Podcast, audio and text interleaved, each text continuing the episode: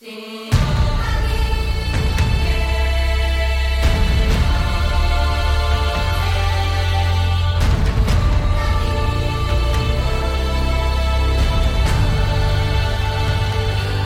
家好，我是金刚，我是喜儿。大家好，我是陈超。嗯，超哥呢，其实是第二次来跟我们录节目了。对，上一次录的是《困在时间里的父亲》，因为他已经为人父了，是吧？对。然后上次特别抱歉啊，因为我们操作有点小失误，没有把超哥的声音给单录成一轨，所以那一期节目就稍微有点遗憾吧。嗯。然后超哥刚才录之前一直 担心了，然后 这回不会再出什么问题。那超哥这回呢，跟我们一块录，也就是大家非常期待的，呃，当然也是很多人期待了十三年的《阿凡达二》。十三年了，真的是。可不嘛？零九年当年上映的嘛。白驹过隙。嗯。超哥其实我比较了解，因为他工作动画相关的，所以说这回找超哥来一起聊《阿凡达》。本身《阿凡达》呢这个片子它属于科幻片，然后超哥呢本身我们私下聊天儿。经常聊一些这种人类未来 大的话题，而且超哥也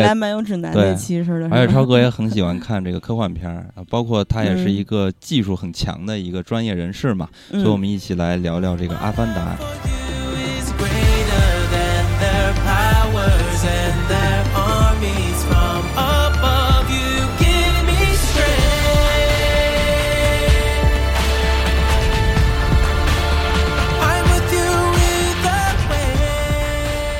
首先，这个《阿凡达》呢，我们都是第一时间看的，也是在上映的首周去看的。我是在周五的下午去看的，因为我觉得下午可能相对人少一点。结果没想到进了电影院，人还是非常多。而且我觉得很奇怪的是，我的左边、右边、左右护法都是一男一女两个童子，就是好多家长带着小朋友去看。我觉得当时我坐这儿的时候，我还想完了完了，这肯定会特别吵。结果没想到两个小朋友。左边的这个小朋友看的挺认真的，右边的小朋友就一直想回家，就是有点，因为可能时间确实有点太长了。这也差不多也反映出来我看这个影片的一个前后的状态。一开始，呃，电影一开始的时候，我也是哇哇，就是哇塞的感觉。嗯。然后看看看后面，我真的觉得好累啊，怎么还不完？哦，我完全没有这种感觉。我看完全程三个小时，甚至觉得这片子只有一个半小时。呃，就是全神贯注，非常的精彩啊！那你感受还是挺不错的。因为我可可能是之前刚视频直播做了《阿凡达一》，并且我个人呢是看了《阿凡达一》三个半小时的这个版本。因为大家都知道，《阿凡达》公映的版本是一百六十二分钟的，后来官方推出了一百七十八分钟的加长版，但是呢，实际拍摄素材有超过三个半小时，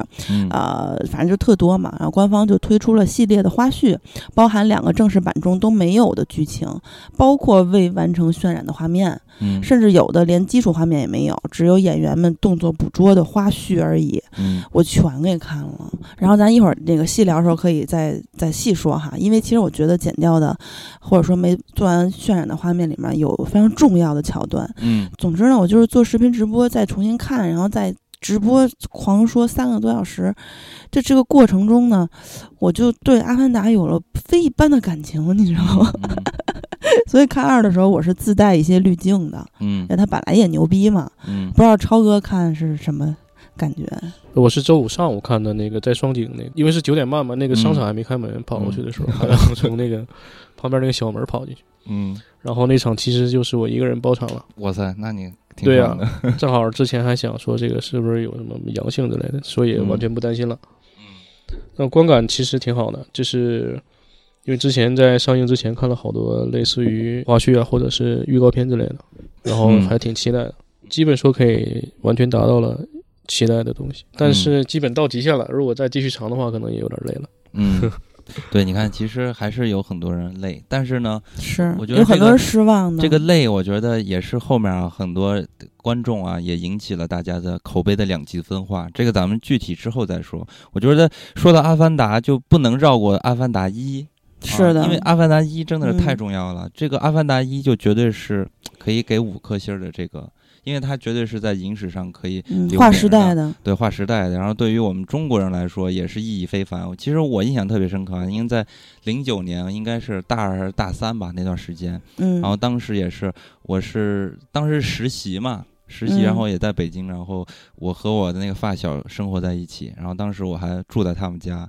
然后当时就突然全国吧，我觉得可以说是全国，大家都在说《阿凡达》，《阿凡达》，然后大家全在说《阿凡达》一定要看 IMAX，然后当时嗯。我根本不知道 IMAX 是什么东西，嗯。然后后面呢，我那个室友就说说特别开心，跟我说哇塞，我抢了两张 IMAX 的票。当时那个时候，《阿凡达》的 IMAX 的票价已经炒到两百多一张，嗯。两百多在零九年的两百多和现在两百多就不太一样了。那个时候两百多可可值钱了，就当时觉得哇塞太贵了，不舍得看，所以嗯。当时我就没有第一波去看。然后后面看完之后，我就不停的采访我那个发小，我发小就如何跟我说哇塞震撼。哦，所以他两张票没你了，没有，是他他他女朋友。嗯 然后他俩就去看了嘛，然后看完之后回来就跟我说，就是震撼，然后以至于到后边呢，全国的吧这些观众的统一的口碑，大部分都是震撼两个字儿。嗯。你们当时是看的第一时间看的，第一时间就看了，我是当时的男朋友买的票，没有花钱，挺高兴的。然后我记得特别清楚，我是在华星的 UME 看的，当时那个厅是最好的 IMAX，就是看《阿凡达》，非常完美的一个厅。嗯，呃，坐在最后一排，差不多就是最后那个位置看的，正中央。啊，那你们还挺懂的啊。不懂啊，就是很幸运吧，就第一嗯次看 IMAX 就能坐那种位置，因为咱们嗯后来跟听友一块儿去看《地心引力》的时候，也是往后就坐坐。的有点靠前了，我觉得那位置已经对我来说有点靠前了，我得一直往后倾着身子，嗯，要不然就觉得看不全。而且由于比较靠前，反正我觉得不是坐后三排都算靠前对啊，然后就是就会有点儿哎，一会儿往左看，一会儿往右看看，因为。视线看不全嗯，啊。但那一次真的非常幸运，我当时就惊呆了。啊，看了我只想哭，嗯怎么？会电影是这样的？就它完全颠覆了我们的一个观影体验。嗯哦，从来没想到我会有这样的观影感受啊！对三 D 有一个初始的概念，嗯，当然现在已经不新鲜了，对吧？对，啊，包括那个那当时的评价也是震撼嘛。当时，说实话啊，我现还真没有现在这感情，我就是觉得哇，画面真炫啊，哇，故事真简单，就是，呃，嗯，震撼是震撼，但是嗯我对于他的故事其实没啥感觉，就是嗯它确实是嗯。主题比较简单的啊，就是关于这个呃部落呀，是吧？关于一些这个环保啊，嗯啊，关于什么侵略啊等等啊这些，呃，它有的没的明示暗示的一些主题吧。呃，虽然说第二部的 第二部的那个故事更简单了，嗯但是我我真的怀抱着一种崇敬的心情去看的。嗯，我觉得像这种，这可以说是匠人了，这是卡梅隆嗯啊，真的很难得有这样的人在做电影，我他妈一定要支持。嗯再说这贵不贵的这票价，这不跟多少年前一样吗？不还是二百左右吗？但，还是挺贵的。说实在的，但是看也嗯还是贵。但是呢，就是呃我也不好意思承认哈，我是这个豆瓣前同事的这好朋友，他给买的票，他是嗯在闲鱼上买的，只花了九十元。我在嗯这个建国门英英皇看的，啊，也是非常好。的极光 IMAX 厅，嗯才花了九十，原价呃那个场应该是一百八的。嗯，那超哥嗯其实比我们大几岁嘛，他当年应该我是在上海，对，其实是看了两遍。哦，你看你看，第一次的话就不知道嘛，就没买那种 IMAX，就是普通的票。嗯然后看完之后，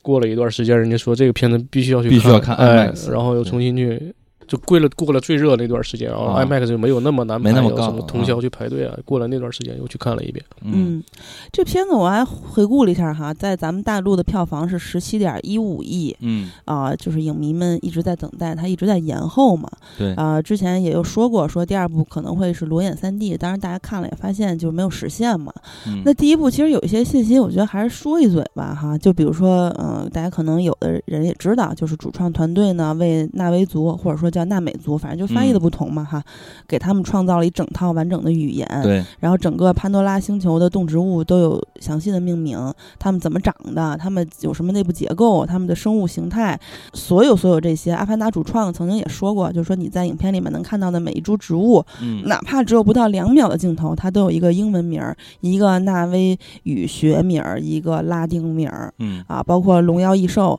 就那个大龙嘛，嗯它也有完整的传达自己情绪的的呃叫声的系统，比如说我这么叫是怎么着高兴了，那么叫是怎么着什么带劲了什么的，反正它就很完整的都有一套系统的，包括这个呃这个六条腿儿是这个生物为啥六条腿儿啊？嗯。星球上的艳丽的色彩是咋回事儿啊？啊，潘多拉星球这个星系是怎么个设定啊？嗯，这个这个星系其实是这个位于阿尔法星系嘛，嗯。这个星系其实是有三颗恒星的，就哦非常像咱们说的《三体》其实就是那个，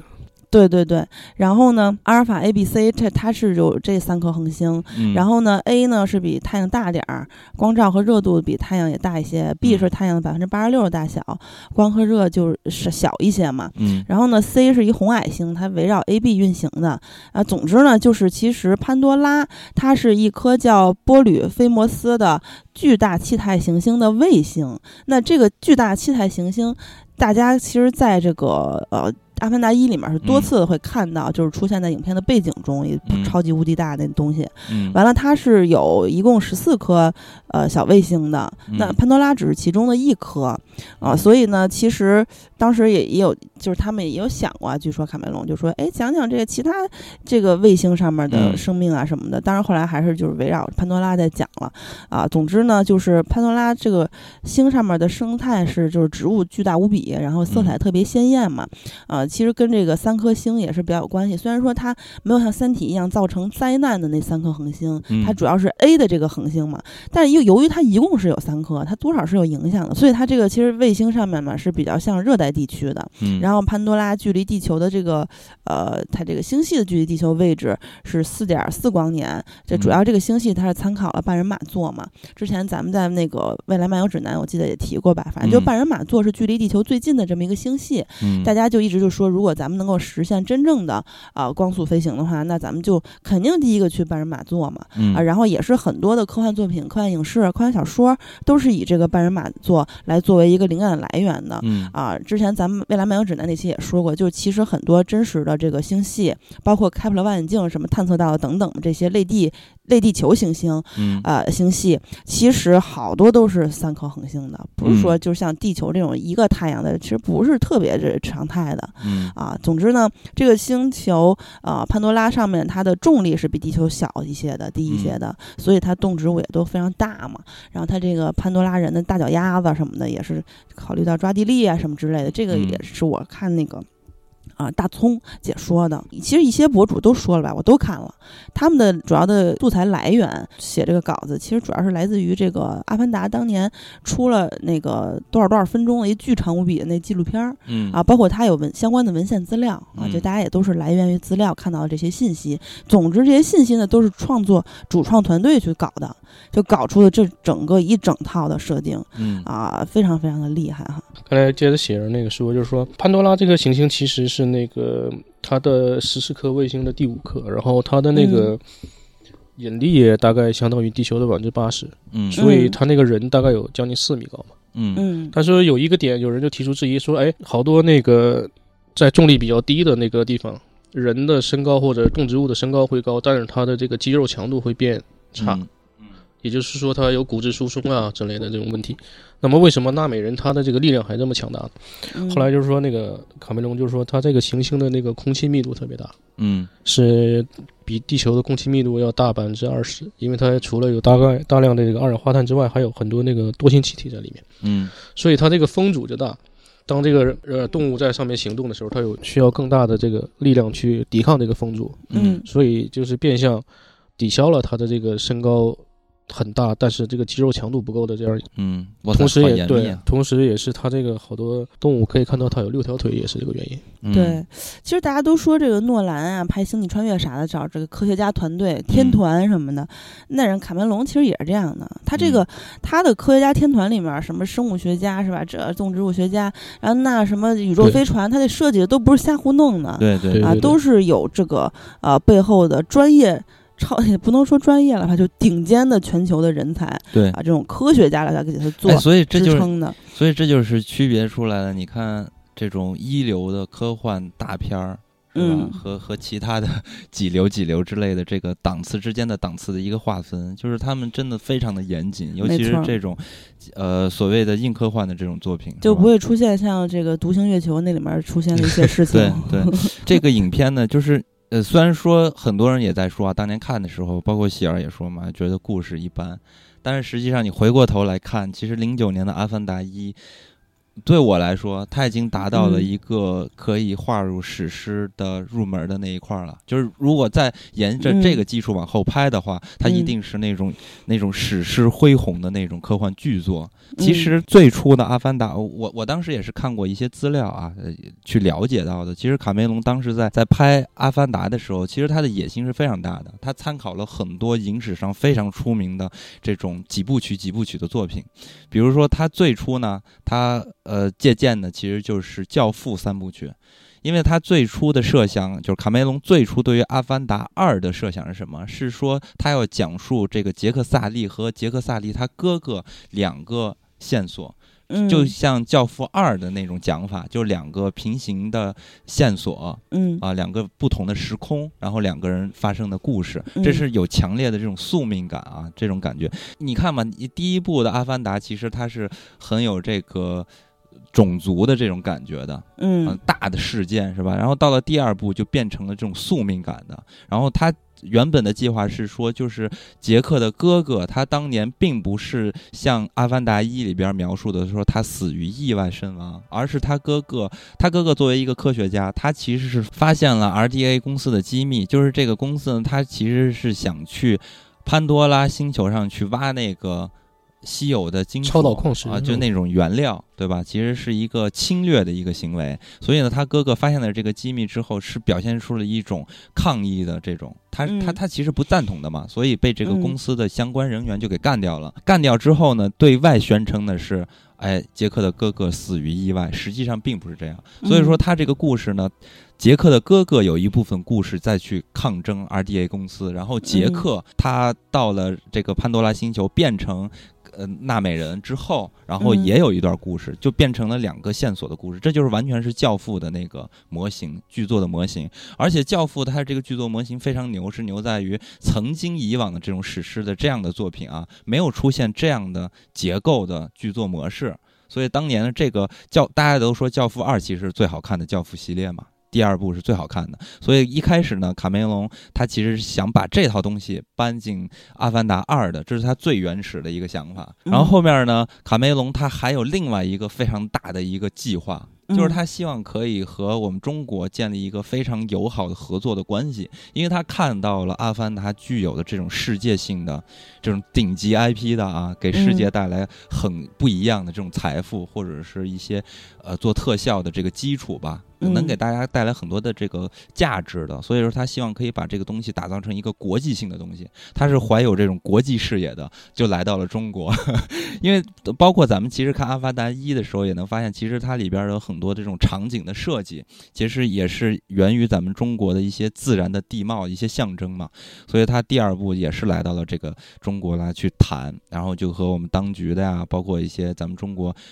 最顶级的这个电影公司、国家级的这些啊，然后就去谈。然后后面呢，他就把自己的想法就说了，说的我们《阿凡达二》。的这个大致的一个雏形里边涉及到什么？涉及到什么什么？但是这个大家也都知道，里边涉及到大量的战争等等这些东西。嗯，所以我们当局呢，相关的一些人士吧，就觉得这个风险太高，因为会涉及到一些政治风险，尤其是对于我们中美的这个关系，可能会出现一些问题。因为电影能改变中美关系也是扯淡。然后后边呢，大家就觉得风险太高，就放弃了。所以这最初的原型，他就给。就没了，咱们看不着了，就类似于教父那样的东西，我们看不着了。然后后面呢，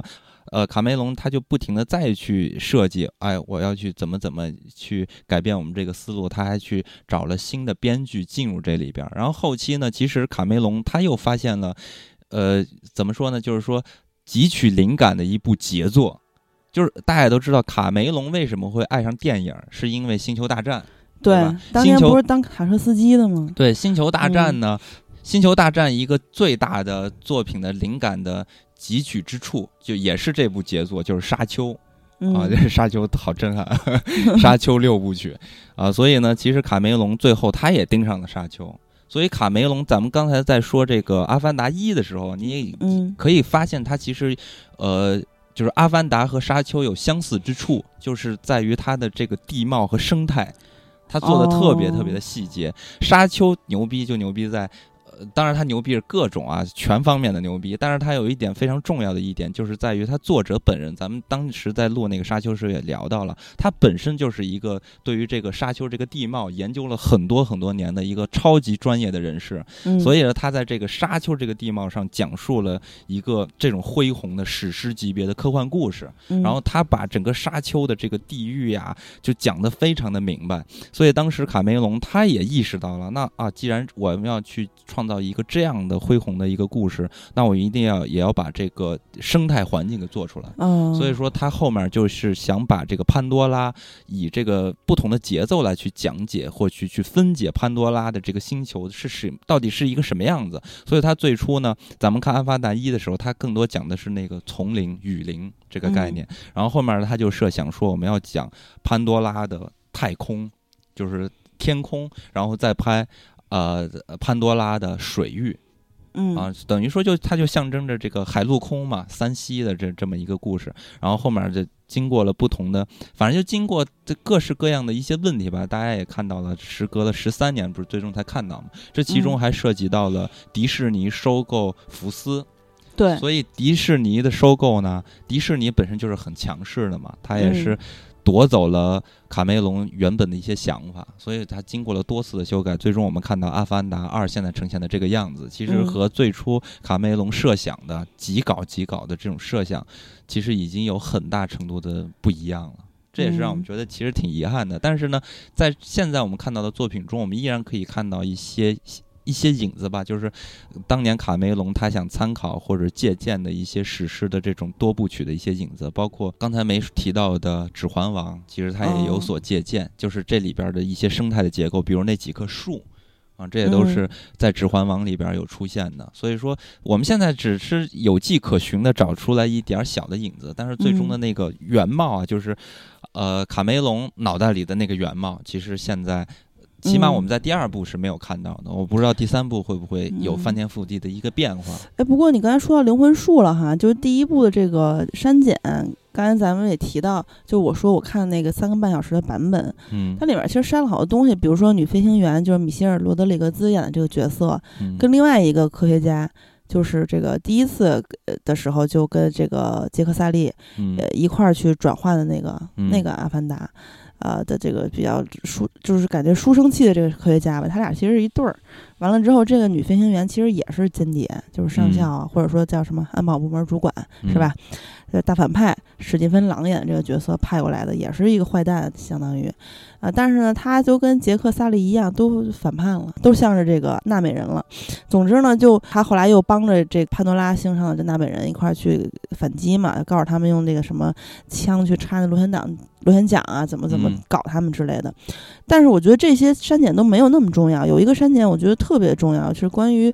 这个世界观设定方面的东西，就是呃，杰克·萨利他在。正式的成为纳美人的时候，他不有一个仪式嘛？他这个仪式挺长的，它删减掉的。它仪式里面有它这个吃虫子似的一些画面哈，又好像是被什么毒蜘蛛咬了。总之，他后来呈现的那个状态就是跟灵魂飞升是一样的。嗯，然后你会觉得他看到了生命的起源，见到了大圣灵的感觉。嗯，然后看到这个龙妖。异兽啊，以及以及各种的什么最终幻影什么，就这些东西。然后呢，他还看到了家园被炸毁的样子，就跟预知梦似的。嗯啊，总就是，反正他看到这些，你就会让你去愿意琢磨嘛，就说灵魂树到底是什么东西。因为他最初的计划，其实后面他又一直扩展自己，就阿凡达啊，不是，就是卡梅隆，他一直扩展阿凡达的一个故事，然后最终呢，他会去想拍第五部、第四部等等之类。他最初呢还想第四部去拍前传，然后第五部。呢，甚至去讲，也就是伊娃这个事情，就是阿凡达这个地这个星球好像是一个充满了智慧的一个星球，他要去讲这个神迹到底是什么样。其实第二部有稍微再多讲一点。第一部，它这个世界观铺开的时候，嗯，我个人就感觉它就特别像一个量子计算机似的东西。第一部像西格尼·韦佛演的这个格雷斯，这个科学家，他去世的时候想想要想转移嘛，像杰克·萨利做片尾做的一样，但是没转成，因为他已经快死了，他非常脆弱了。但是当时有说到说我见到了艾娃嘛，就说其实这个意识上载成功了。就我是这种感觉。包括他去呃这些呃，当时他这个女主呃左一眼这个角色有说说说，其实艾娃她不会向着另外任何一方，她会就是维持一个平衡。但其实我觉得，当吉克萨利去跟艾娃去祈求啊，或者说这个祈祷的时候，之后呢，他就是这些动物什么的都一块儿去帮着他们去打阿凡呃打这个呃地球人嘛，对吧？我我觉得它也挺像，就是你这个意识上载上载到了艾娃，然后艾娃又传达给了这些动物野野兽们。就是好像近些年来，就是有关于一个星体，把它看成是一个智慧生命的影片，也挺多的。像那个这季咱们那个爱死机有一个叫恰是那台机器的脉动，嗯，其实有很多人就说明，就是说这种整把整个星体看成是一个智慧体。有点阿潘多拉星有一点这种这种感觉。哎，刚才金刚说到那个和沙丘的那个关系嘛，就是说很多人也说像，比如说像那个我们这个影片里的超导体，有点类似于沙丘里面的那个香料那种感觉。对，而且他是那个说到第二部，如果是他哥哥和阿丽 A 之间的这个这个互相之间的纠结，嗯，这还挺有意思的。之前看了一下，卡梅隆还给这个 RDA 这个这个机构设计了一个前世，特别好玩。它是一个。叫资源开发管理总署的这么一个组织，嗯，开始的时候是一个很小的组织，后来他成了一个拿到了一个叫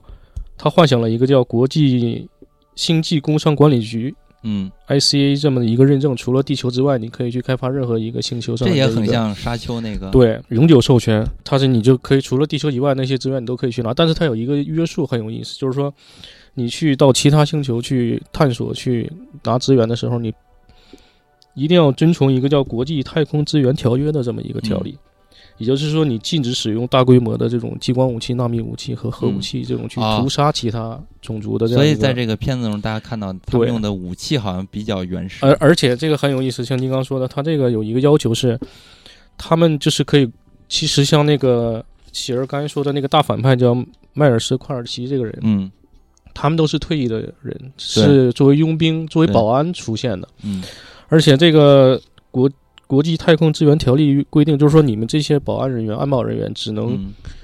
用当时地球上军队被淘汰下来的武器啊。所以说他们的武器其实是应该当时地球战力的一种淘汰品，或者是几十年以前的东西。对他们只能用这些东西去开发外星。嗯，所以我们看到他们对纳美人战争的时候是不可以有那种，比如说有有人会想，哎，那么我直接扔核弹把纳美人都炸死就行，他这个是不可以的。这个也是一个之前，像那个卡梅隆他们团队有这么一个约束在这儿，就是你不可以去完全把他们做屠杀光，这种是不可以的。哎，其实我觉得影片中应该把这些部分应该交代出来，对，要不然这样的话观众会觉得，因为我在看的时候，其实我我一直在想，为什么一个具有这么高度文明的地球是吧？然后他们用的武器为什么这么落后？而且当时在那个说二一五四年嘛。他当时联合国有一个叫土著计划，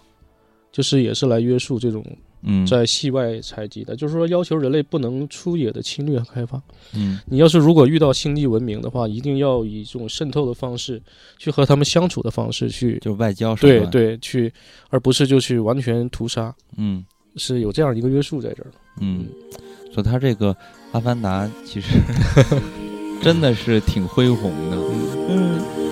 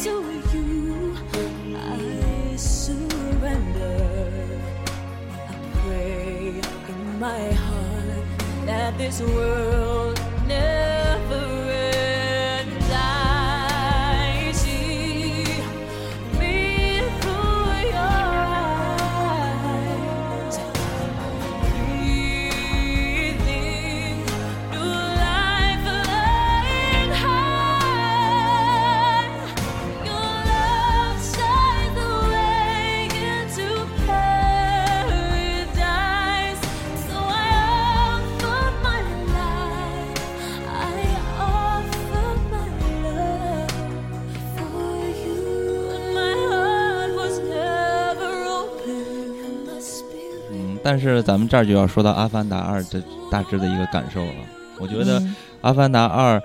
我不知道大家是什么一个感受啊。反正对于我来说，我可能觉得相对于《阿凡达一》，从故事上来说，故事性上来说，我觉得是有点太过于逊色了。因为我特别不理解的一点是在于什么呀？就是在于。他刚开始就抛出来一个特别大的问题，这也是纳美人他们要面临的一个问题，就是说太空人、地球人嘛，要来侵略，他们要争夺纳美星了，啊，但是要移民了。对，因为地球人不行了，快死了。一开始我觉得，哇塞，这个纳美人的这个危机会非常大，所以我特别期待后续他们会发生什么样的方式去对抗这些比他们文明更先进的太空人嘛。但最后我们看到的，没有看到这样史诗般的战争，结果看到的就是那个。就是私人恩怨吧，但是我觉得也挺有意思，因为我看这个片子的时候，我一直在想，就是去年吧，去年看那个乔丹的纪录片《最后一舞》，然后当时反正他们也经常抛狠话，反正在这种竞技体育中，他们非常抛爱抛狠话，抛的最狠的话，乔丹抛最狠的话就是说。这已经上升到私人恩怨了。他们一说到私人恩怨这件事情，就是没完没了，必须要分出一个高下。你看那个最后一舞里，乔丹经常说，一说到那个小刺客是吧？微笑刺客小托马斯的时候，就说：“嗯，不不了了，不了了，这已经是私人恩怨了。”所以我在想，这个故事就是在变成了，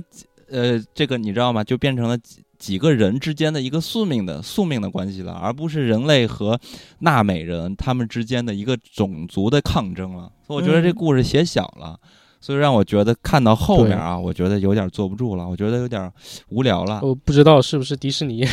对这个故事有影响，就是把这个故事完全做小，对，做的非常的太简单了。反正就是迪士尼对于时长肯定是没有影响，因为当时卡梅隆采访里自己说的嘛，说就是我跟。呃，福斯说好了三小时，你们就是接手这个跟我说好的，所以呢，我这还是要三小时，因为我是一个史诗级的作品。嗯啊，然后他有说，就是说第二部，我其实看之前就已经基本上都知道了，谁，比如说大哥要死，完了呢，这个完全是关于家庭 family。啊，什么就是各种什么一会儿这个这个那个的细节，对我来说就是毫无惊喜，因为我基本全知道了。就你多看几遍预告，其实你也能知道。嗯。然后呢，这个卡梅隆他这回把赌注压在家庭身上，他自己说是什么呢？说，嗯，我要从艺术层面把我作为五个孩子父亲的经历给说出来。然后他说，他说这个他家庭是壁垒，什么这个什么那个那个的啊，我们的弱点也是最强大的力量啥的嘛。他说。嗯，我要把这一点写出来，因为我自己以前就是一混蛋老爸，因为他就比较专制那种家长，嗯，就是说经常忙得要死。他在剧组不也特特可怕吗？就跟周扒皮似的。然后他回家之后呢，他就觉得，哎，你们不能这样，你们不能那样，就是说教育孩子，然后孩子就生气了，反抗，说你。平时也不着家，你这一回来跟这干嘛？你让人很不舒服什么的。然后他就说说，那我其实也想当一个让人家让我的家人觉得更舒服的这么一个啊父亲。然后他就全部突出到这个家庭上。我觉得他现在这么说就是无奈，因为他电影拍成这样，他只能这么去解释。解释我的创作理念，因为它最初的核心绝对不是这样的。它最初的核心呢，它还是那个沙丘那个概念。沙丘它不是写的是保罗嘛，年轻的这个大帝嘛。然后他原本的计划其实就是让这个阿洛克，就是他这个小儿子，像保罗一样，要去继承他的伟业，就有点类似于《教父》里边的麦克克里昂和维克克里昂之间的一个关系。但是他现在拍成了这样，他没办法。其实跟教父一样，大哥也死了。对啊，但是他最后把这个故事拍成了一个家庭的故事，所以说我觉得这是他现在已经变成这样，他只好这么说了。我觉得他肯定和迪士尼有过大量的抗争这个事儿。那最终如果这么说的话，挺可惜的，因为影片一上来，他作为一个部落领袖，也没看到他把这个部落治理的多么了不起，然后就被人毁了嘛。对这个让我觉得特别的也没毁，就是他们要不走就全毁，他们走了嘛，跑。这个让我特别奇怪，就让我特别不舒服。你看第一部是怎么干的？第一部就是一支穿云箭是吧？千军万马来相见，跟地球人干。然后这回呢，直接他是描述的好像是有一点像我们之前。像那个游戏那个战神一样，好像好像是说杰克他好像当年的这种英雄迟暮吧，可能有一种这种有了软肋的感觉了，所以他害怕了，他为了自己的家人，然后就去找一个避难所的这种感觉。但是我觉得你从这个角度来去讲的话，也会特别好看。是吧？就是英雄迟暮，其实也很悲壮的。嗯，但最终 Caesar 似的。对，但是最终演的 演的还是就是 变成了个人恩怨、私人恩怨，就是。嗯，我觉得这一点让我觉得不太能接受的是，因为你看预告你能看出来，是吧？安保部门主管也就是迈尔斯上校是吧？嗯他回归了。回归嗯完是以阿凡达形象回归，预告片里面有一幕就是他捏碎他自己原来人类头骨那一幕，你都能大概能知道他要回归，包括他那手下副手特别得力的干将也回归。那你们第一步干嘛呢？第一步玩命给人打死，就一一一，第二步就回到解放前了呗。嗯然后就是他这个科幻，所谓科幻设定，你是可以接受，就是说你是很重要的一个人，战斗力又强，对这个星球有了解，那你就做好基因备份，因为你这个大战之前可能就是吧，你大战的时候可能都会嗝屁了。嗯但是你是是可以说合理，但是让人觉得很难受，就是你你等于说你这儿周而复始，周而复始的战来战去，嗯，就会让人觉得有点儿呃看烦的感觉。因为你看他第二部还留下一个尾巴，嗯，就是这个老战士还活着呢。对，还活着呢。那第三部难道还要私人恩怨吗？这个就就让我觉得特别不舒服。但是呢，其实第二部我我个人觉得，呃，最有意思一场戏，其实也就是最后他们相互两方人都是以自己的孩子为要挟，要挟对方。我觉得这就是这场戏对，在这个故事下写出来的最好的一场戏了像。青刚说那种就比较担心的是变成了，最后变成了这两个人之间不停的对决，就像动画片里，比如说那个忍者神龟和嗯和那个反派，那么他总是打不死他，嗯那你知道会。对对对，就他你会知道一直是这个人不停的出来，那么你就会觉得这个好像是好像有点无聊了。嗯，然后还有一点是，我觉得在这个影片，就像那个卡梅隆他自己说的嘛，自己对于现在这个影片表现出来的他的一个核心的创作理念嘛，就是关于父亲啊、家家庭这些。嗯我是觉得，就这一点其实是更无聊的，因为嗯现在对于现在的观众来说，因为现在全球啊，其实对于这种父权，对吧？其实都已经开始有一种抵制的情绪了，就是这个思潮已经过去了。然后你现在还讲一个非常老旧的一个话题，父亲，然后而且这是建立在一个男权的这么一个话语权下去讲这个事儿，就更加的落后，更加的过时。这个好像成了一种套路。你像去年有一部动画片叫那个《双城之战》，嗯它其实那个最根基的这个情感也是这个，像那个里面那个男主就是说他早年很有冲劲儿的，比如年轻时候嗯他就是很有冲劲儿的，他现在他就跟他女儿说，那么你现在还能承担失去谁呢？嗯所以他现在就是说我怂了，我认可了，我就嗯认输了，我投降了。嗯，其实内核是和这个很像的。对哎，那如果像热血漫那样拍，你愿意吗？就比如说第一部之后，大家其实意识到纳美人，我们虽然说坐拥这么好的这个这个地质或者说这个环境资源，然后呢，但是我们其实战斗力是比较弱的。我们来开发一套，就是因为地球人早晚得回来，我们都知道。嗯那我们我们在这个之之中就做好准备。嗯，然后呢，就像这个，比如《海贼》里面，两年之后，大家在集齐集齐，我操，每个人都巨猛、巨厉害，然后能干翻原来的对手。如果是这样的话，你觉得带劲吗？他至少是地球人在跟纳美人打呀，啊，那对吧？您地球人不行了，我都要死了，我还跟你这儿来私人恩怨，是有点小儿科了，因为我地球都毁灭了，我叫殖民啊。那也会有一个问题，就会让这个科幻感不强了。啊 因为他那种热血漫，我我觉得就是，呃，角色都是充满了神性的，他没有人性，他们他们嗯只有一腔热血，我今天要赢就能赢。不是我利用这个就是纳美星上那些特别神奇的动植物，嗯，然后他们就武装自己或怎么着。我觉得这个就是嗯他现在这个片子里边其实是有这所谓的这个线索的，也就是这个奇力这个角色。奇力角色他是一个自然诞生的一个神奇的一个个体存在，嗯啊，而你可以在这个片中，对，你可以嗯看到，其实它可以操控海底的这种生物，对吧？对，它和那个好像就是自带天赋，它到了水里边儿，它都嗯比那些水族的那些人 更强，立马就嗯能激发它对于海底的这些生物的一些操纵。其实它原本就有这种稍微神秘一点的嗯力量，有体有所体现的。但是如果你真把这个片子拍成了这种，那就是科技对抗。呃，这个宗教，那那更没意思了，嗯那成什么了那个奇力其实是那个格雷斯的女儿嘛，啊？对用，她的基因投射的这么一个，嗯但她很有意思，她好像是类似于像一个通灵者一样，嗯，她可以很明确的感觉到，比如说艾娃她的意志，或者对，像金刚说，他可以控制海底下那些种植物去去帮他什么。哎，你们有没有想过，因为这个到最后也没说他的父亲是谁嘛？嗯，我觉得他父亲就是艾娃，就嗯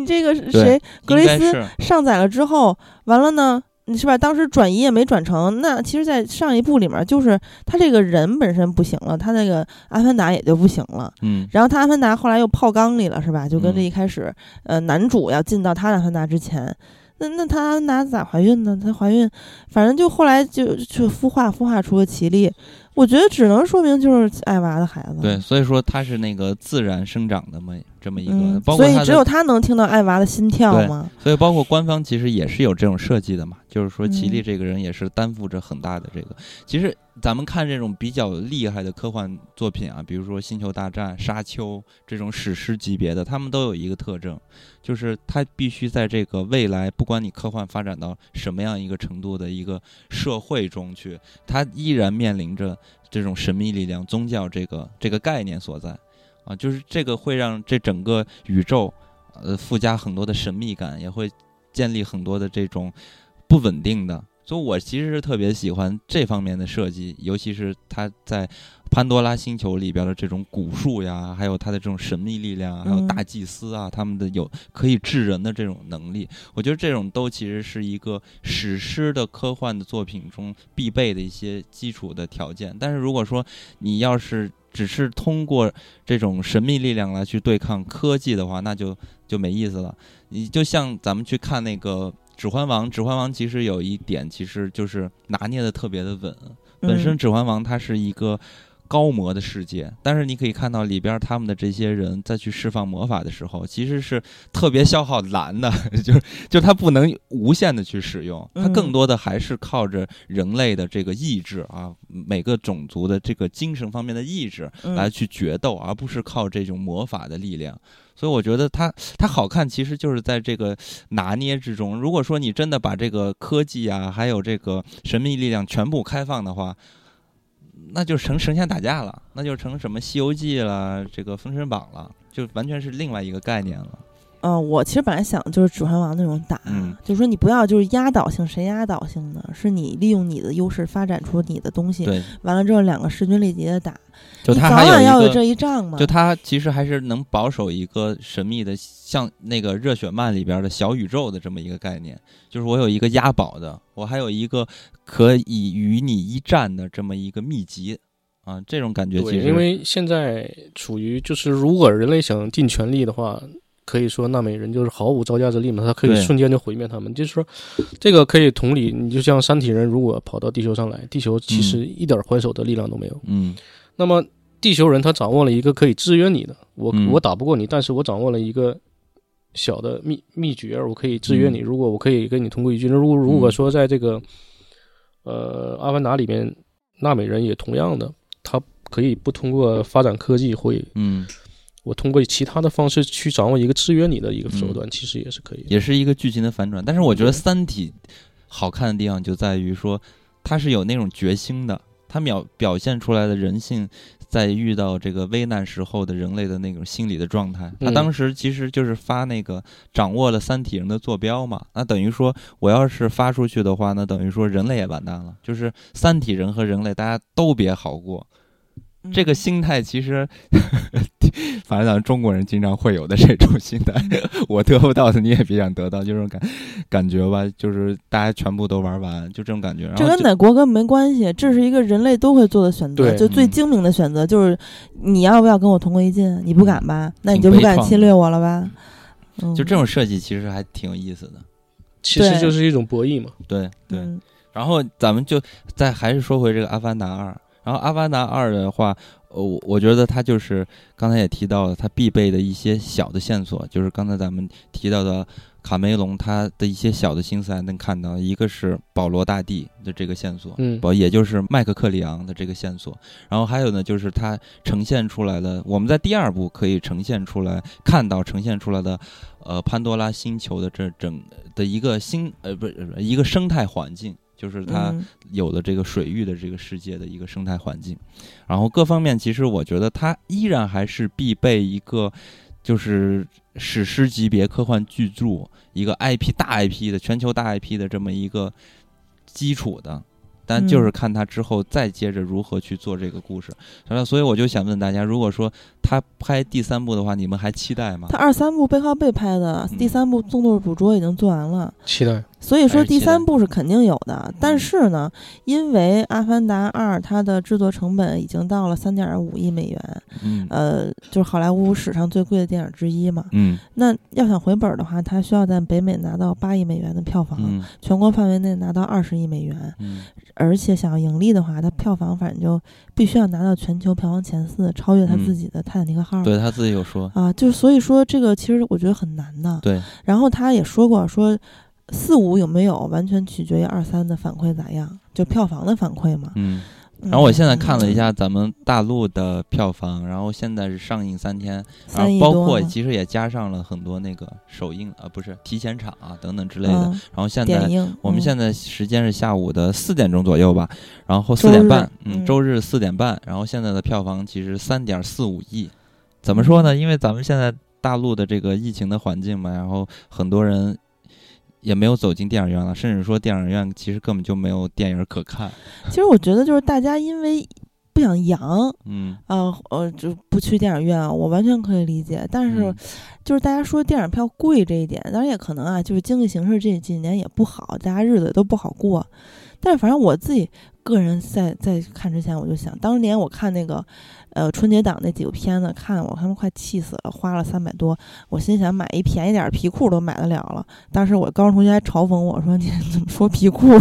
我直接又想到皮裤了。你说你这票不也就一条皮裤的钱吗？嗯，反正就是对于喜欢电影人来说，那皮裤你可以穿好几年，这电影只能看。那皮裤可能到现在都没拆标，我都没穿过。你不是这件破衣服吗？我是觉得特别难受的是在于什么呀？就是本以为着这个票房可能会更高，但没想到其实是啊，对。所以我就说嘛，就说还是喜欢电影人怎么都会看，你不会觉得这个票贵，或者说你哪怕你没钱，你现在不就是是吧？经济形势不好，你可能也会玩命的看一下，也花个二三百。但是有好多人就不喜欢看电影了，你就不愿意看电影，不愿意花那么多钱了。那这些人就怎么都不看了？可能我觉得我那天在坐进电影院的时候，就听见了我右边的这个。小小小女孩和她爸的这个聊天儿，其实那小女孩当时就坐不住想走嘛，她爸就说说你再看会儿，再看会儿，你你到时候你看完这部影片，到时候你上学的时候就可以跟你的小朋友吹牛了。对，我想说的就是这一点不存在了。当年你如果没有看《阿凡达一》，你没法跟人唠嗑儿。嗯，你现在没看《阿凡达二》，照样唠啊。所以我也是觉得，就是现在的这个情况就成这样了，就是说，呃，《阿凡达二》它的那个制作依然优秀，绝对是世界最顶级的。对，包括。肯定卡梅隆他自己有有调侃嘛？因为前几年的等于说这种顶级的制作吧，都是出自于漫威，就这种呃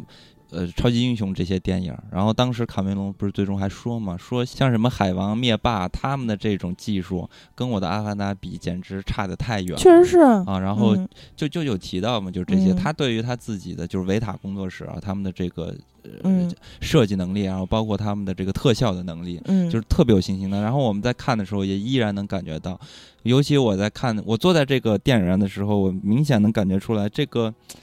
它它的那个设计量是非常大的，就它的那个雨林是吧？你能感觉细节特别特别的多，嗯啊，而且呢，就是非常非常的逼真，就是它的那个量，其实是在其他的电影中是完全不是一个量级的，根本就是是，就是大家其实都知道，它虽然没有裸眼三 D 哈，但是呢，拍水就是最难的。他说那个海王确实是因为海蓝海王好多地儿，它就是在这个呃陆地上怎么说，反正就在这个棚里。吊着威亚干着演呢，演完之后呢，再去通过后期把这个演员的头发就做出来，把 CG 给做出来。它放在一起，其实会有一种割裂感的，因为人在水里它是有浮力和阻力的。那演员的表情啊、动作呀，你在这个干的状态下拍和在湿的状态下拍是完全肯定是不一样的，哪怕是有细微差别，卡梅隆他也不不允许出现嘛，对吧？然后总之呢，就是卡梅隆当年他他的这个特呃。他的团队有提过，就说要不然咱们就像海王那么拍。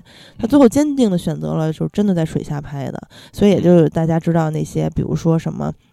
这个谁能呃温斯莱特能憋气七分钟，西格尼韦佛能六分钟，大家也全都考了潜水证，嗯一个一个的是吧？然后他又在那大缸里，那大三百四十万升的水箱，六百辆拉水泥的车才能填满啊！就是他到这种极端的，呃。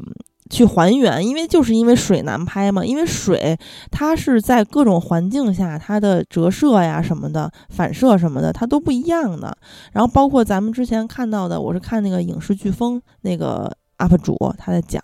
因为本来我有关注他们嘛，他们也采访了一下卡梅隆，就是说其实你大浪小浪，你这个不同比例大小、运动状态和灯光环境不一样，然后平静水面或海啸都是不一样的，你这个水呈现出的质感和状态截然不同的。然后而且呢，就是越小的景别其实越难拍，因为大家看看《加勒比海盗》啊什么等等嗯这些景别特别松的，你可以偷偷懒儿，因为你可以取巧嘛，用一些少一点的特效细节。嗯但是如果你的人和这个水是交互的状态是一个近景的画面的话，其实他们叫什么流体解算量就会非常嗯恐怖。当然我也不是很懂啊，反正就是说，就是那个《阿凡达》里面有一幕，就是杰克萨利他在骑他那个战斗战斗海马似的那东西是吧？骑的那玩意儿的时候，他那个手跟那个东西，它有一个近距离的一个特写，嗯那大家就想，哎，这是怎么拍的呀？是不是就是说，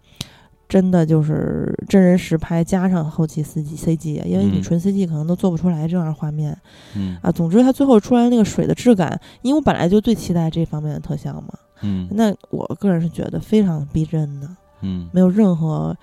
毛病可挑的。它和那个海王有很大的不同，海王那个就有一点那种歌剧的感觉了，对，很假，嗯花里胡哨舞台的感觉。对对就是原来的，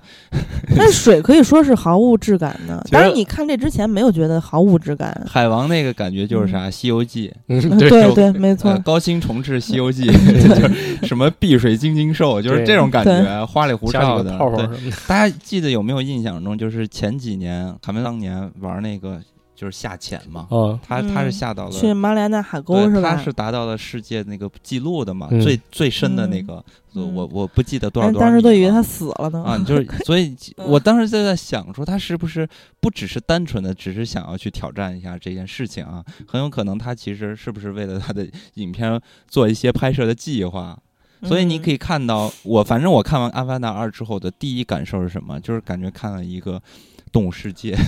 嗯，因为它故事太简单了，嗯但是它里边涉及到大量的这种人和动物之间的这种互动的环节，特别嗯，因为太过于真实了。嗯，它是完全真实化的，不是那种歌剧式的那种感觉，所以你看完之后呢，觉得太逼真了，然后嗯更加让我觉得这是一个生态保护片儿，啊，他们是 就有这种那个感觉。卡梅隆，他对深海的这个痴迷，就是一直是很有，就是世界都知道这件事，就是嗯。他不是后来像你说他深潜之后那次就直接有一个影片就是深渊嘛，他是个人跑到一个单独的那个小舱体里面去，嗯，其实很危险的，对。那个压强特别特别大那会儿，对，嗯。真的是卡神就是卡神。嗯、虽然我们看到的这个作品，反正我个人从故事上角度其实不是太满意吧，但是我依然承认它是一个非常优秀的作品，嗯也是非常值得大家去看的。因为大家这这这近段时间啊，大家看到好多消息是什么？就是长津湖是不是 重哎映了、加强版？然后完了那纪录后片儿，后面又剪出来更加强的那个加长的纪录片儿，然后还要上映，我觉得长津湖也要变史实了，太牛了。所以大家就是说，在电影院里真的没有的可看，所以呢，最终呢，其实刚开始这个《阿凡达二》说要上的时候，大家其实也都是欢欣鼓舞的。然后现在看起来，其实票房就还好吧。嗯，就那样吧。之前都说这个《阿凡达二》可能是下半年国产影院的一个强心针之类的一个嗯说法。感觉也有好多 UP 主在吐槽已经出来了，就是他们的视频其实都在吐槽剧情的。嗯嗯，就是也可以理解吧，但是其实你怎么说呢？嗯嗯，嗯看《环太平洋》什么这种电影，也不是冲剧情去的。当然，可能这些 UP 主觉得剧情有点过分了，就是、就是，反正我总是想到，就是卡梅隆他总是为电影去发明技术嘛，比如说什么《终结者二》首次嗯使用动捕技术，九一年的事儿呢。然后二零零九年《阿凡达》就是虚拟摄影机系统等等的，而嗯他们这脸在脸上面搁这个摄像头什么之类的，就这种动捕之类的，它好多都是开创的，嗯，就是。嗯，他因为这个这个影视飓风那个视频，他最后他跟年轻的影视从业者说说，他说就是说可用资源下情况下做到最好。那其实不要只做对自己有意义的事儿，因为我没有发明那些电影技术，它嗯就是我做的只是想象，我想出了什么，然后去问那些聪明的人怎么才能实现它。就他其实一直在做这种事情，所以他能引领嘛。其实说到这个故事啊，那个其实《阿凡达一》那时候已经是有点儿叫什么新瓶装旧酒的这种，嗯，像我们再早一点的，像《与狼共舞》啊这种，其实都差不多内核。对，我觉得像《阿凡达二》的话，可能是十几年之后，观众可能见到的东西更多了，嗯嗯呃，可能对这类相对于扁平化的故事，就是觉得更没法接受。但我觉得，作为像《阿凡达》这种电影，如果在某一个方面，比如说视效方面，真的已经做到极致了，嗯，还是值得去对，去。其实我觉得有一个很严重的问题，就是说你《阿凡达一》的时候，它那个画面多炫，你看那个陆地上那些植物多么的五彩斑斓，倍儿艳，然后呢又巨大无比的，一会儿这个动物出来，一会儿那个动物出来。其实二它的特效再牛逼，就是大家觉得哦，它那个直观感受不够强，因为嗯它最牛逼的点是做到这个让这个水是变成真的的质感，嗯，那你就没有那么惊艳呀。我觉得其实他特别牛逼，但是他没有那种划时代的，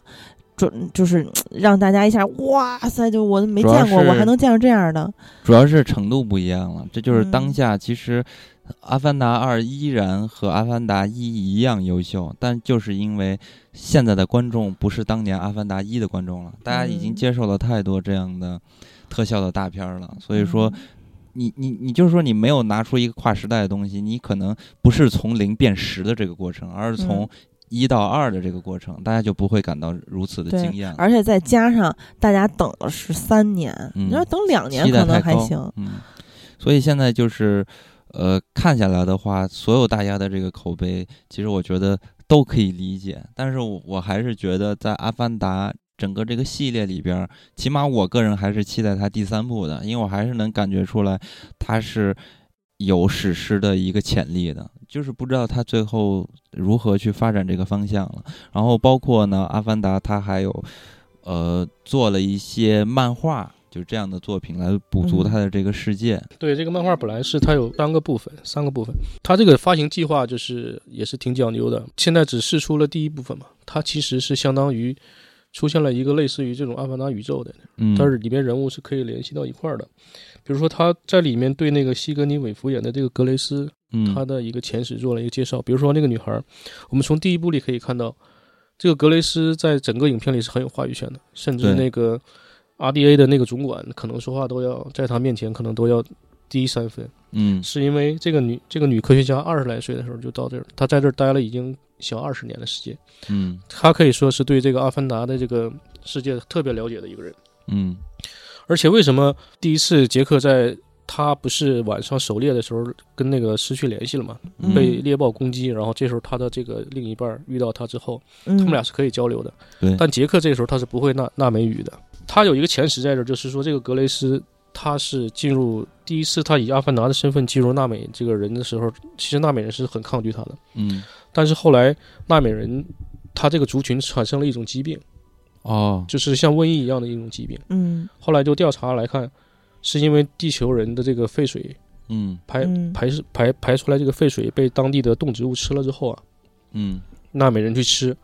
吃这些动植物的话，他们就染上了这个疾病。嗯。后来是这个格雷斯，他利用纳美人那那个那个潘多拉星球一些植物嗯。找到了解药，嗯相当于解除了这次瘟疫。所以说，地球人在那个时候，不管是地球人本身也好，还是地球人这个阿凡达也好，嗯就得到了纳美人的一些信任。他们觉得科技还是好的，我们嗯愿意接纳你。但是其实吧，就这事儿让他们感染瘟疫也是地球人造成的。对对，这点就特像印加文明，就是这帮人生活巨好，天天穿金戴银的，然后生态也巨好，然后但是呢，抵抗力很弱，是。也没有能力治疗自己的一些疾病，结果呢，是吧？这个但是有些时候这个天花就很像最早一批欧洲人跑到南美去，对，其实那些人嗯对他们是有仰望的，因为你们知道太多东西我们是嗯不知道的。就把他们当神嘛，因为他们神就是白人嘛。对，但是呢，人把天花传染给他们了，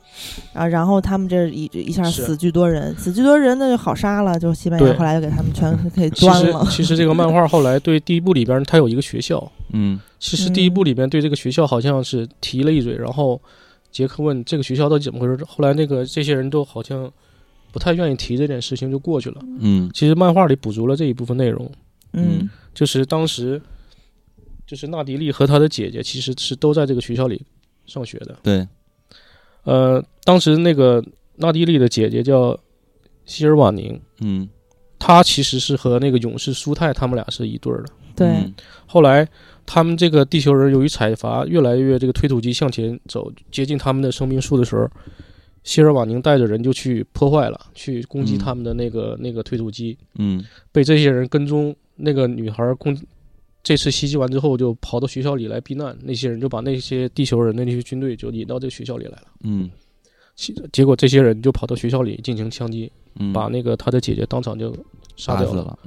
这个学校从此也就荒废了。嗯呃，纳美人和地球人和阿凡达之间的嗯。这个关系也就从那时候就断掉了。所以嗯其实《阿凡达一》里面大家能看到格雷斯博士提到这件事儿很痛苦嘛，因为嗯。其实当时希尔瓦宁是找他来庇庇护的，找寻求庇护，但他根本保护不了他们。然后大家也能知道为什么苏泰这么恨他，因为老子的 是吧对。象被你们搞死了。其实当时那个希尔瓦宁的一个项链，后来就一直戴在了这个格雷斯他那个脖子上，他就是嗯。为了纪念那个女孩，是哦他心里很痛的一个点。嗯哎，反正 其其实你看，我现在听这个故事也觉得相对于简单，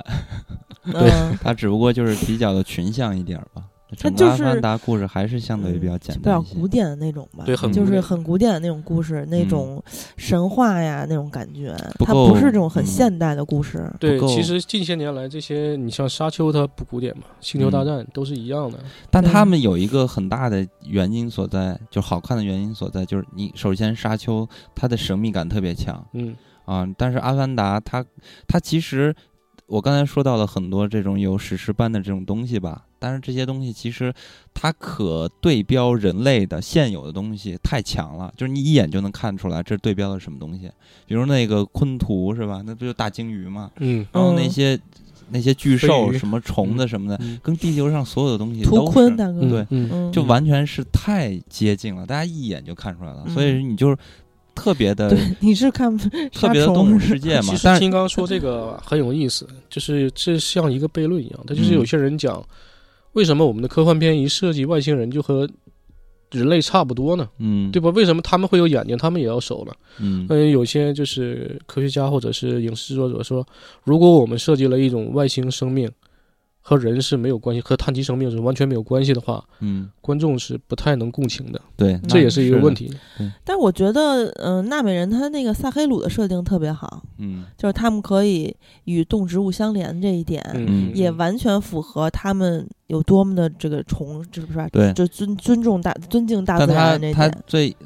就是说让人觉得遗憾，就是他没有过早的去把这些东西进行一些讲嗯。述，所以你看在或者说你设置一些悬念，你看我们看《沙丘一》的时候，嗯。沙丘一它的设计特别好，它和卡梅隆的，我觉得它这个理念是完全不一样的。卡梅隆他这个理念呢，就是真实逼真，他所有东西嗯。都是非常非常真实的。嗯，但是沙丘那个设计，沙丘那个设计就是完全是有所谓的主义存在的嘛，嗯。就是我自己的一些设计的思潮在里边的。它的那些飞船，大家现在这两年比较流行的什么巨物的这种概念，啊，设计的巨大，然后在这个呃镜头语言上也是有所区别的。但是卡梅隆他可能是作为一个偏技术性的导演啊，他和那个沙丘的导演完全不一样啊。嗯呃，他人家是完全是一个作者化的导演嘛，所以说他可能更加的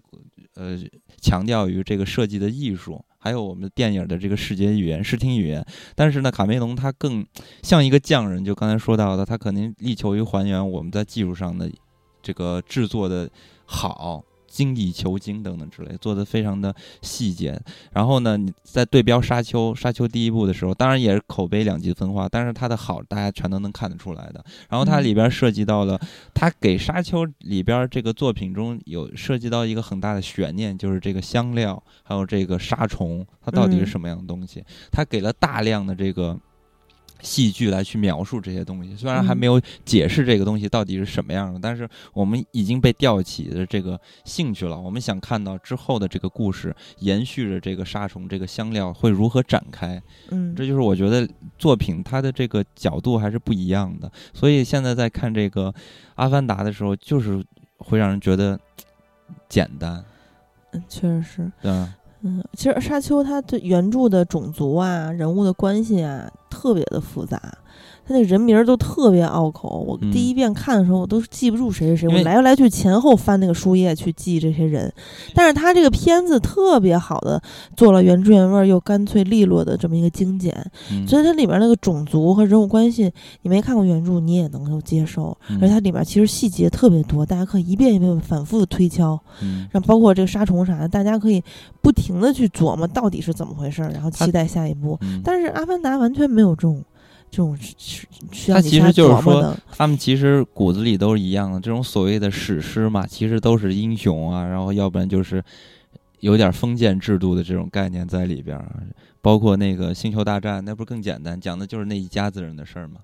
但是它好看的地方就在于说，它的内核其实都是很简单的，但是它是通过其他的方式，包括世界观的设定，然后包括这个剧情，然后设置的悬念。啊，还有一些神秘的超自然的力量等等之类，星球大战就是原力嘛，啊，这些东西，它就让这个世界变得五花八门，然后故事性也会变得特别强，而且星球大战也是当年的阿凡达嘛，那比阿凡达还牛逼啊，对吧？这那那会儿所有人看星球大战也是，我妈这怎么拍出来的？怎么可能有这么这样的电影？怎么可能拍出这样的画面？他就是说。我的意思就是说，其实你看，同样的内核的东西，但是因为导演的原因，所以它呈现出来的是完全不一样的东西。所以说都怨卡梅隆呗？不是怨卡梅隆，卡梅隆当然是一个非常牛的，因为他绝对是跨时代的一个。但是你要看卡梅隆以往的作品，你就能发现出来，他是一个商业导演，他他不是一个作者化的一个导演，所以说他讲的故事一定是他的故事一定是非常通畅的，就是每个人一看。通顺啊，简单易懂，所有人都能看懂他到底要讲一个什么样的故事。他不会像诺兰啊那么去讲，他通过这个时间和结构上去玩一些花样，他不会用人。所以说一开始呢，其实如我还挺想看看卡梅隆如果把《阿凡达二》拍成《教父》那个样子。那是一个什么样的感觉？那这个确实太可惜。对，我觉得这个方向呢，是卡梅隆我们在以往的卡梅隆作品中没有出现的一个样子。我们之前看那个《异形》，卡梅隆在拍第二部的时候，就完全拍成了一个商业大片。嗯，到现在我们能看到唯一一个在这个结构上稍微有点花的，或者说剧情上有点意思的，其实就是《终结者二》嘛。嗯，那个是关于一个时空穿越的。嗯，那个其实是比较好玩，但是它最终我们定义。《终结者二》它依然是一个科幻动作片儿，所以我觉得卡梅隆拍不了《沙丘》，也拍不了你说的真正的教父的那个样子。他就是美好设想，他不被干涉，他也拍不出来。但有可能，但是是好奇嘛，想想看看。因为卡梅隆他依然是一个超级厉害的导演，这个不得不说啊。所以我们还是，反正如果有三啊，三肯定有，还是会去支持一把的，再看一看。而且卡梅隆也拍不出异形和普罗米修斯。我现在感觉聊这《阿凡达》，脑袋中一想起这沙丘啊，还是震撼，太牛逼了。这几年看这种科幻片，好像还是沙丘给的震撼感是最强的。这个《阿凡达二》没有达到看沙丘的那个感觉，沙丘的那个感觉。这可能是我觉得从那个卡梅隆和维伦纽瓦他们的出身就不太一样。着重点也不一样，嗯，就是你看《沙丘》的时候，你会觉得哇，陪伴我们这一代人成长的太空史诗终于开启了。但是你看《阿凡达二》啊，不是，但是你看《阿凡达》的时候，包括一啊二啊，你会觉得哇塞，太瑰丽了啊，太这个美丽了啊！我就沉浸在这个美妙的世界里，它有很多让我觉得很猎奇的奇观。哦，是这种感觉。呃，这个感觉其实我看《阿凡达》的感觉，其实有点像看当年的《少年派》的感觉。但是少年派又比这个有深度一万倍，这 对不对？但就是这其实也还好，他那个就是一个成人童话嘛。少年派那那几个结局不一样的，那可太太太嗯。但是我的感受，直接感受就是哇塞，美啊，嗯也是好看，就是这个世界嗯好看，跟我看《阿凡达》一样，都是这种感觉。但是你琢磨少年派可不一样那关于人性的那些，那关于他真正的结局的什么谁代表谁，哪代表哪个人，到底怎么死的，被谁吃了什么的，你你阿凡达你琢磨啥呀？没啥可琢磨。我没其实《阿凡达》这个影片对卡梅隆来讲，就是无形间就是很很艰难，他每次都要不断超越自己，嗯就是说你每次都要给大家很多从来没见过的东西，这是很嗯难的一件事。对，对，我觉得超哥说的这是正点儿，嗯就是，嗯，虽然说他非常牛逼，他拍的作品非常牛逼，导演也非常牛逼，但是你要想再再去更进一步的话，他比别人还要难，因为他是在技术上的这种突破。嗯，他已经是神级的嘛。除非你每次就别拍续集了，快让《阿凡达》我拍别的，可能就会更好点儿。如果是同一个世界，你在不停的去超越自己，这个好像就是真的是很难的。对，所以包括这回卡梅隆也说了嘛，这个其实是特别消耗的，因为他他拍不到九十岁之类的，可能对吧？你要一一直往下拍，所以他嗯这回是自己完成了百分之七十的虚拟摄影光工作。嗯然后呢，另外也也跟他合作的这个爱尔兰视效总监，他完成了剩下百分之三十的虚拟拍摄。嗯，就是他说，他对我来说这一次是巨大的成长，因为，嗯呃，我我就变成了一个比过去更加轻松自在的导演。嗯他不能再那样就全都自己拍了，他也不行了，他多大岁数了？嗯，有点感慨。不过得感叹一下这个大导演的这个工作能力。你看那个东木老爷九十来岁了还拍，对，宫崎骏不是雷德利·斯科特啊，宫崎骏说又要复出了，不是 他最后一部，最后一这是真最后一部了部这回这回又说真的要这个退役了是。真的最后一部了。我觉得从岁数来说，也真是最后一部了。嗯，他的对这些老虎，这个这个小说我已经看特别特别好看的小说。我觉得其实老雷头是最惨的。你说咱们都这么想看《普罗米修斯》接下来的，他那票这也不能拍是吧？是吧？之前票房也不是太行，也不能往往接着往下拍了。我觉得就是现在会出现一个什么样的情况，就是因为整个经济下滑，像这样的嗯影片可能就会越来越难拍。这样对，制作的，因为你比如说你要拍一个顶级的科幻电影，它要烧很多很多的钱，那嗯它必然就会有考虑到很多的商业商业元素。那是说嗯你这个影片它的故事，哎，不是像《星际穿越》一样的那种主流的呃这种价值观的话。哎，拍像《普罗米修斯》这种这么阴暗的、这么冷的东西，异形这种，将来就很难了。而且尤其是很可怕的一点，这卡梅隆如果是二三部失败了，就不说他个人有没有四五部，那之后其他的人要想再拿到这么多的投资，再去做一个划时代的东西，都很难了。嗯，其实就是因为经济下行了嘛，经济下滑，然后各行各业吧，然后全球它的这都会面临一些问题的和一些挑战的，嗯，所以我觉得可能也是时代吧。现在流媒体啊这种嗯，但是早年的其实之前，那种制片厂时代就是已经结束了嘛。对，对我之前看那个卡梅隆采访的时候，其实也就是他们这几个导演不是也提到了流媒体吗？哎呀，我真的看那采访觉得特心酸，就是他这部电影其实也是拿来对抗流媒体的一部，嗯，所以我非常希望它能好。因为这个影片是必须要做电影院看的电影，对，包括其实说《沙丘》骂的人，大部分也都是没去看 IMAX，但不是在家看。他要是不喜欢沙丘，去电影院 IMAX 也不行，因为这就是刚才嗯说到的，他有一些项目啊，他就是比较挑观众，不是，但是这种片子你不在电影院看就可以不看的，它是这种情况，嗯，你没法在家看。期待这个 沙丘沙丘二吧，嗯，还是挺期待，还是建议大家去看一下。在这个年代已经挺少见的，在影院能看有一场这种这么好的一个视听盛宴，我觉得嗯，所以我还还是很值得去看一下。给这个影片打一个四颗星，表示一个推荐。嗯，嗯，我也给打四颗星。嗯，哎我也是，还是推荐给听友去看的。嗯，好的，那咱们今天就聊到这里吧。然后，如果之后有机会，比如说 什么其他的一些科幻的好的电影出来啊，等等之类的或者剧，剧等等之类的，然后再找超哥一起去聊啊，尤其是一些动画电影啊、动画剧集啊，嗯咱们再找超哥一起来聊一聊。是不是？这个比较切合超哥的这个呃职业啊，他比较熟悉这些动画里边是怎么制作的呀，嗯啊，包括现在国内啊，还有世界的这些顶级的团队啊，他都比较了解。到时候可以科幻相关的也可以，对我们都以科幻项目为主。对对，然后到时候可以找超哥，大家一起再来聊一聊。那咱们本期就到这里吧，跟大家说再会。再会。再见。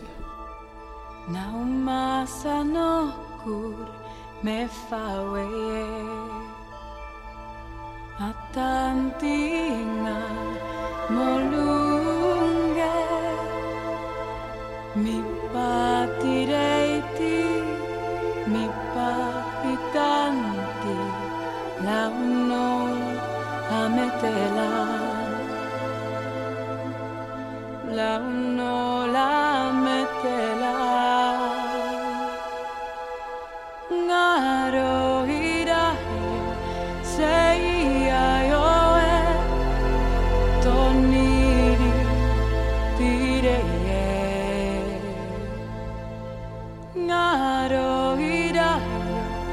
say